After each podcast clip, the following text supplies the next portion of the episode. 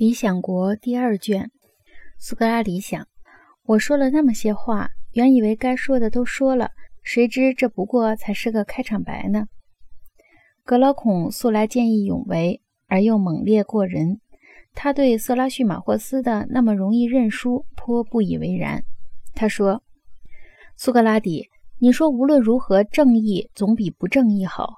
你是真心实意想说服我们呢，还是不过？”装着要说服我们呢，苏格拉底说：“让我自己选择的话，我要说我是真心实意想要这么做的。”格劳孔说：“你光这么想，可没这么做。你同意不同意？有那么一种善，我们乐意要它，只是要它本身，而不是要它的后果。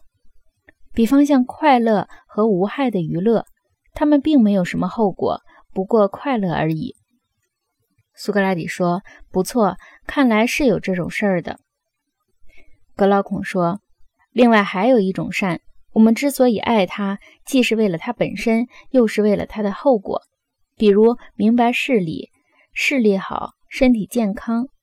我认为我们欢迎这些东西，是为了两个方面。”苏格拉底说：“是的。”格劳孔说：“你见到第三种善没有？例如体育锻炼啦。”害了病要求医，因此就有医术了。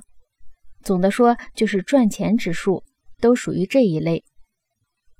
说起来，这些事儿可算是苦事，但是有利可得。我们爱他们，并不是为了他们本身，而是为了报酬和其他种种随之而来的利益。苏格拉底说：“啊，是的，是有第三种，可那又怎么样呢？”格劳孔说：“你看，正义属于第几种？”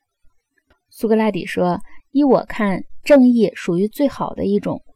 一个人想要快乐，就得爱他，既因为他本身，又因为他的后果。”格劳孔说：“一般人可不是这么想的，他们认为正义是一件苦事，他们拼着命去干，图的是他的名和利。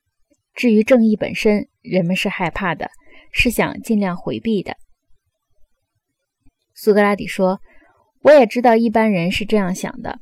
色拉叙马霍斯正是因为把所有这些看透了，所以才干脆贬低正义而赞颂不正义的。但是我恨自己太愚蠢，要想学他，学不起来。”